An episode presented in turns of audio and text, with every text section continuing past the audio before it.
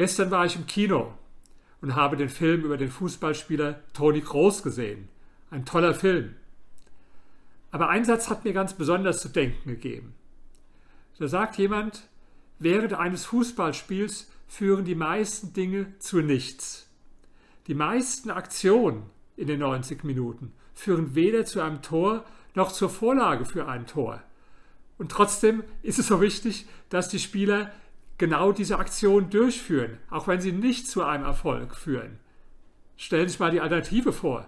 Ein Spieler würde sich hinstellen und sagen, naja, die Wahrscheinlichkeit, dass meine nächste Aktion zu einem Tor führt oder zur Vorlage für ein Tor, die ist ja so gering, da brauche ich es gar nicht erst probieren, da kann ich es gleich bleiben lassen. Natürlich würde keine Mannschaft auf diese Art und Weise gewinnen. Und so ist es auch im Leben. Es gilt das Gesetz der großen Zahl. Das ist ein Gesetz der Natur.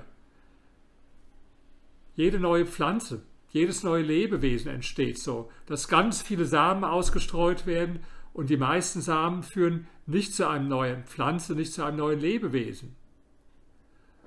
Das heißt, sie müssen immer wieder Dinge versuchen, immer wieder dranbleiben, immer wieder am Ball bleiben. Natürlich nicht immer auf die gleiche Art. Sie müssen viel experimentieren und immer wieder nur das Gleiche zu machen, führt zu keinem Ergebnis. Aber andererseits, wenn Sie zu schnell aufgeben oder wenn Sie sagen, bei der nächsten Aktion ist die Wahrscheinlichkeit zu gering, dann lasse ich es gleich bleiben, dann werden Sie im Leben verlieren, genau wie ein Spieler das Spiel verlieren würde, der so denkt.